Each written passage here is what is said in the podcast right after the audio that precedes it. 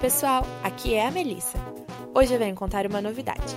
Transformamos o webinar Solo Vivo e a Produtividade Canavieira, organizado pelo Grupo Ideia com a parceria da Fertilacqua, em quatro episódios especiais aqui do CanaCast, o nosso podcast sobre a produção de cana.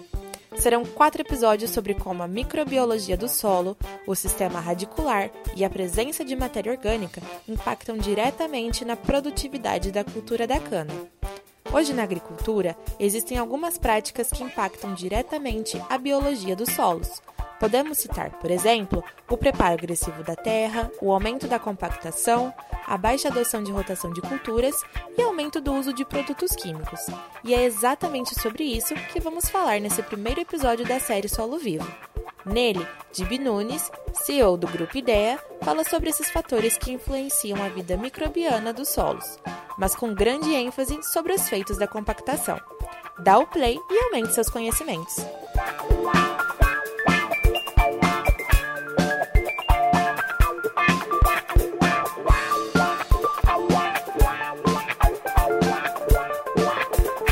Olá, pessoal. Tudo bem? Boa tarde. Sejam bem-vindos. Vamos iniciar mais um webinar na série Solo Vivo. Solo Vivo e a produtividade canavieira. Nas webinars anteriores, nós conversamos sobre a importância de se manter o solo vivo, é, aumentando a fertilidade, aumentando a atividade microbiana, e isso certamente leva a altas produtividades. Hoje, nós vamos falar de como melhorar o sistema radicular da cana-de-açúcar e a sua importância para que você obtenha ganhos de produtividade e longevidade do seu canavial. Ok? Bom, vamos também entender um pouco sobre a nova agricultura, sobre tudo o que está acontecendo de novo e que certamente vai nortear todo mundo para o futuro o futuro que já está ocorrendo, como vocês vão ver numa das apresentações do Saulo. Bom, agora eu gostaria de apresentar os debatedores que estarão conosco é, para apresentar mais um capítulo do Solo Vivo, Solo Vivo e a Produtividade Canavieira. Eu quero apresentar inicialmente o professor Fernando Andreotti. O Fernando, como já é muito conhecido, ele é um excelente professor da Exalc, entusiasta da área de da área orgânica, da área da área de solo vivo, trabalha há algum tempo já com isso. Ele que é engenheiro agrônomo, doutor em genética, livre docente em biologia do solo e tá e tem um pós-doutorado na Embrapa. Ele, evidentemente, tem um currículo extenso, mas nós vamos resumir dizendo que ele é pesquisador convidado das universidades de Wegenheim e Groningen. Não sei se é assim que fala, Fernando, depois você me corrige. Tá Na Holanda. É, é editor de três periódicos, é revisor de diversas revistas científicas e também autor de mais de 90 trabalhos científicos na área de microbiologia de solo. Portanto, hoje é uma das maiores autoridades que nós temos no país. Também ele é membro afiliado da Academia Brasileira de Ciências. Andreotti depois vai responder uma questão e expor os últimos trabalhos, os últimos progressos que ele tem tido nessa área. Quero apresentar também a Doroteia Alves Ferreira, que é engenheira agrônoma, formada pela Universidade Federal de Goiás, é mestre em agronomia, tendo defendido uma dissertação em biologia, microbiologia do solo. É doutora em nutrição de plantas, com sua tese em microbiologia do solo também pela Exalc. E é, ela está dizendo aqui no, no seu currículo que parte da sua pesquisa foi uma tese desenvolvida na Universidade Groningen. Groningen, é assim que fala? Groningen. É, Groningen, Groningen. Groningen. Foi orientada do, do professor. Ah, eu vou anunciar que ela foi orientada do Andreotti. O Andreotti, embora pareça. É bom falar, jovem, né? Ele parece muito jovem, ele já orientou hum. diversas teses de mestrado e doutorado nessa área. Atualmente, a Doroteia é gerente de produto trabalhando com os condicionadores de solo da Fertilacqua. É, tem participado em congressos e eventos e feiras internacionais e no Brasil. Doroteia, seja bem-vinda. Também vai dar uma grande contribuição, porque ela tem o arquivo dos últimos resultados obtidos com o Longevos. Vocês vão conhecer o Longevos hoje. E o Saulo, né? O Saulo, quero apresentar para vocês o Saulo que é uma, uma mosca branca. Por que mosca branca? Porque ele representa, na minha opinião, é o agrônomo da nova geração, o agrônomo da nova era, da nova agricultura brasileira. Eu tenho o prazer de apresentar o Saulo Quassi de Castro, que é engenheiro agrônomo, mestre em solos e nutrição de plantas pela Exalc, doutorando em agronomia nas áreas de concentração em solos e nutrição de plantas, também pela mesma universidade. No doutorado, ele fez um trabalho com adubação nitrogenada foliar em cana-de-açúcar, como complemento da adubação nitrogenada de solo. E é também pesquisador da empresa Agro 4S, Experimentação e Consultoria Agronômica Aplicada, na qual ele e o seu irmão Sérgio, né, que, nos, que hoje o Sérgio está lá ninando o recém-nascido, né, São sócios proprietários e trabalham com pesquisa em diversas áreas de cana, é, seja na área agronômica, manejo de solo, plantas daninhas, doenças, agricultura de precisão, adubos e adubação. Eles têm uma autêntica estação experimental dentro da própria propriedade. É fantástico o trabalho desses meninos, que hoje nós vamos ter a oportunidade de conhecer o Tostãozinho. É, muito obrigado, Saulo, pela sua presença. Seja muito bem-vindo. Não se esqueçam, é a nova era da agricultura representada pelo Saulo. Prestem atenção no que ele vai falar. Bom, gente, uma vez apresentado todos os colegas, vamos, sem perda de tempo, iniciar a nossa abertura aqui com uma apresentação rápida para mostrar para vocês em que ponto nós estamos. Fazendo uma pergunta muito importante. Quais são os problemas relacionados com o solo e que estão afetando a produtividade da cana-de-açúcar? Muito bem, então vamos ver os problemas que estão derrubando a produtividade ou que derrubaram a produtividade nos últimos 10 anos. Um momentinho que eu vou colocar no ar a apresentação. Ok aí para todos? Ok? Estão vendo? Ok. Ok, Diego. Sim. Ok, vamos em frente então. Então, inicialmente, eu queria reforçar que nós perdemos produtividade nos últimos anos, uma triste constatação, e infelizmente, por conta disso e de outros fatores, nós tivemos um aumento brutal nos custos de produção. Quero mostrar para vocês um gráfico do histórico que nós lá no Grupo Ideia preparamos e nós detectamos que a produtividade caiu da casa de 80, para, de 80 toneladas por hectare para 74, uma perda de 6 toneladas por hectare, o que representou a redução de 46 milhões e meio de toneladas ou a necessidade de se cultivar 628 mil hectares a mais no Centro-Sul para nós mantermos a nossa produção em 600 milhões de toneladas. Então, hoje, nós temos perdas e áreas é, maiores sendo ocupadas com cana por conta da baixa produtividade. Bom, o que, quais são os fatos que derrubaram a produtividade da cana-de-açúcar? Todo mundo sabe que a crise de preços de açúcar e etanol, o alto endividamento das usinas por conta dessa crise, a mecanização intensiva e sem qualidade, é muito importante dar ênfase nisso. A mecanização veio para nos ajudar, porém, ela não sendo bem aplicada, ela trouxe muitos problemas. Hoje, muitas empresas estão se ajustando e, graças a Deus, os maiores problemas vêm sendo, é, vamos dizer assim, é, minimizados.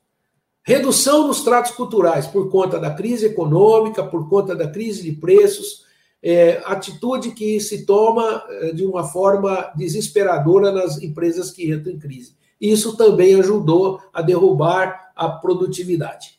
E, logicamente, pelo mesmo motivo, a redução de reforma de canaviais. Esses fatos derrubaram a produtividade da cana-de-açúcar. Eu gosto muito de apresentar esse gráfico, que mostra claramente em que situação se encontra uma pessoa que tem a produtividade hoje ao redor de 75 toneladas por hectare, a sua produção, o seu custo de produção não vai ficar mais barato do que 99,78 no estudo que nós temos, em torno de 100 reais por hectare. Ao passo que se nós tivéssemos a nossa produtividade aumentada para as casas, para as três casas, para os três dígitos, a 100 toneladas, por exemplo, por hectare, que tem muita gente já conseguindo, com o manejo que nós vamos apresentar hoje, cai para 81, 82 reais. Uma margem muito interessante para, para a sobrevivência dos produtores e das usinas que produzem a própria cana. Bom, e quais são os problemas, então, relacionados com o solo que estão afetando a produtividade da cana-de-açúcar? Hoje nós vamos falar dos problemas relativos com o solo, porque tudo que ocorre, tudo que foi citado, é, o solo faz parte do contexto. Então vamos lá eh, falar que a mecanização intensiva com a compactação de solos é um dos principais problemas com o uso inadequado das práticas agrícolas, um dos principais problemas que trouxe a redução da produtividade. Utilização massiva de produtos químicos. Por muitos anos não se pensou em nada, só NPK, alguma coisa de micro, é, produtos químicos defensivos, é, corretivos, gesso. O solo não aguenta somente práticas químicas. Nós precisamos pensar na parte biológica do solo. E isso, evidentemente, é uma das, um dos motivos, um dos problemas que trouxeram o esgotamento da fertilidade do solo e a redução da produtividade. O plantio de cana sobre cana. Não está dando tempo de fazer um bom trabalho de, de recuperação da terra, né? de ativação dos micro-organismos, uma rotação de cultura, como nós vamos ver hoje. E o preparo do solo apressado de baixa qualidade. Isso também faz parte. Hoje, nós vamos apresentar aqui novas técnicas de preparo do solo. O preparo reduzido, com o uso de produtos que estão estimulando a formação do sistema radicular. E nenhuma preocupação com o sistema radicular. Durante muitos anos, só se olhava a cana do para cima. E o solo para baixo, que é o sistema radicular, ficou relegado a segundo plano. Tem muitos impactos causados, por exemplo, pela compactação de solos. Aumento da densidade do solo, redução da porosidade, redução da retenção de água, redução na vida do solo. Vejam só os problemas que a compactação e a mecanização intensa podem trazer. Redução do sistema radicular. Quando acontece isso, haverá menor absorção de água, menor absorção de nutrientes, consequentemente, queda na produtividade. Concentração superficial do sistema radicular, aumentando inclusive o arranquio é, por parte da colheita mecanizada. Aumento do arranquio de toceiras, como já é, mencionei. Aumento das suscetibilidades secas. É impressionante como um solo que uma planta que tem baixo sistema radicular não suporta seca. Baixa degradação e mineralização da palha e das raízes velhas. Vocês sabem que a cana, quando morre, ela, quando ela é cortada, ela renova o seu sistema radicular. Aliás, renova o seu sistema radicular permanentemente, deixando uma grande quantidade de matéria orgânica no solo. E se nós não temos um, uma vida no solo, os micro-organismos não degradam e não mineralizam é, esse carbono que está lá disponível. Há uma redução também, a compactação reduz a atividade de micro-organismos benéficos, principalmente os fixadores de nitrogênio, e os fungos nematófagos, que são muito, muito importantes hoje no controle dessas, dessas pragas, vamos dizer assim. Muito bem. O que acontece com o solo compactado é uma seleção de micro-organismos maléficos, como eu falei, com nematóides e fungos de podridões radiculares. Isso vai ajudando a reduzir a vida útil do canavial, inclusive. E aí, com redução do desenvolvimento das plantas, da cana, a produtividade agrícola atinge patamares ruins. Veja aí esse gráfico mostrando o que acontece quando nós temos um aumento da densidade do solo. A densidade do solo vai aumentando, o crescimento de raízes vai se reduzindo. Esse é um trabalho muito antigo do Trouxe, que mostra que o crescimento de raízes é inversamente proporcional à densidade do solo. E veja esse trabalho, que é muito importante, depois vai ser complementado pela Doroteia, a relação entre a presença de matéria orgânica no solo e a compactação, ou a densidade do solo.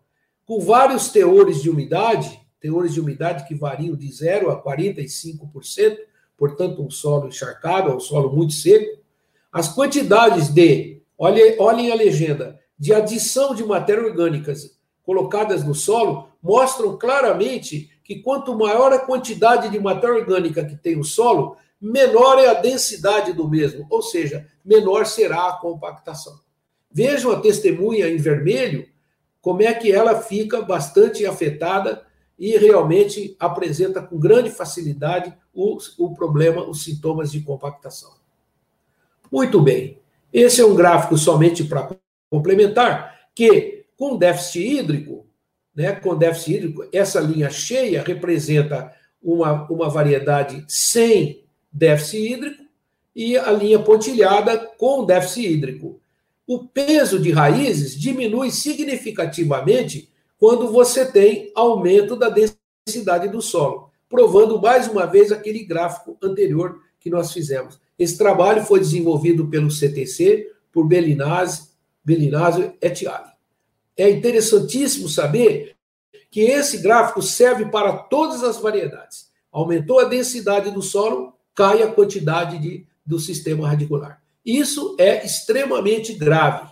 Nós temos que trabalhar muito esse motivo, esse problema, para a gente manter o sistema radicular, se nós queremos ter longevidade e produtividade. Aí está o exemplo de um sistema radicular no perfil do solo. Tá? Essa é uma figura clássica mas não é muito diferente das, uh, dos perfis de solo que fazemos hoje. Então está aqui, depois vocês vão receber esse material, poderão tê-lo à vontade para novas consultas, né? Então, nós dizemos que em torno de 85% das raízes do, são localizadas até 40 centímetros no solo quando há irrigação. Quando não há irrigação, esse número varia de 65 a 75% estão a 40 centímetros apenas. Então, nós temos que trabalhar muito essa área dos pelos absorventes das, do sistema radicular, onde a água e os nutrientes são plenamente absorvidos. Ok, esse é um trabalho que nós fizemos no grupo Itamaraty, mostrando a distribuição do solo, o que não foi muito diferente do que eu acabo de falar. Com irrigação, 90% do sistema radicular ficou até 40 centímetros. E sem irrigação, em torno de 70.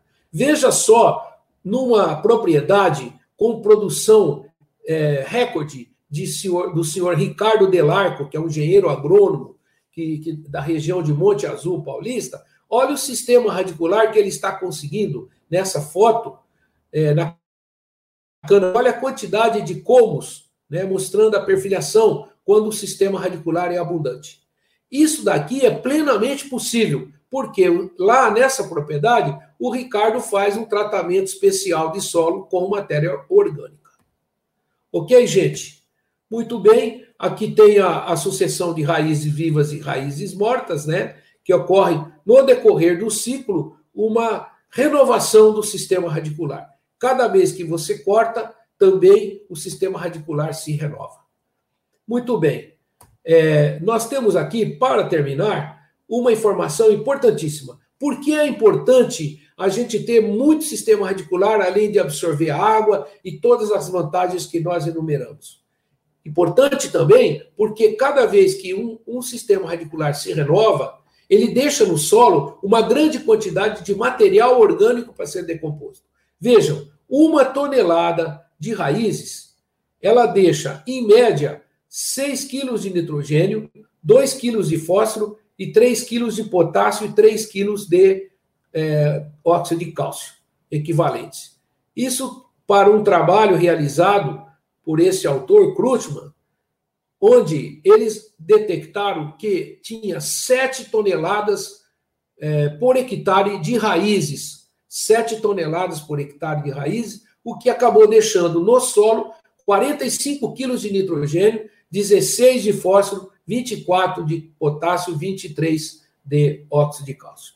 Isso é para a gente ver mais uma importância de ter muito sistema radicular. Quanto mais tivermos, mais, rica, mais rico ficará o solo no futuro e ele vai se enriquecer e vai se modificar para um solo de muito maior fertilidade.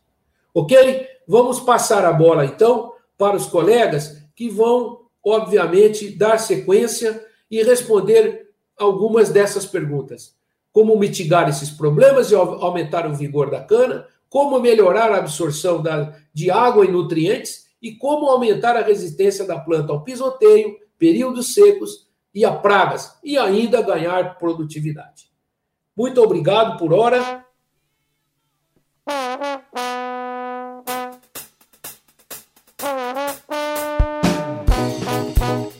Muito bacana, né? Compartilhe esse episódio com quem você acha que deve saber mais sobre o solo vivo.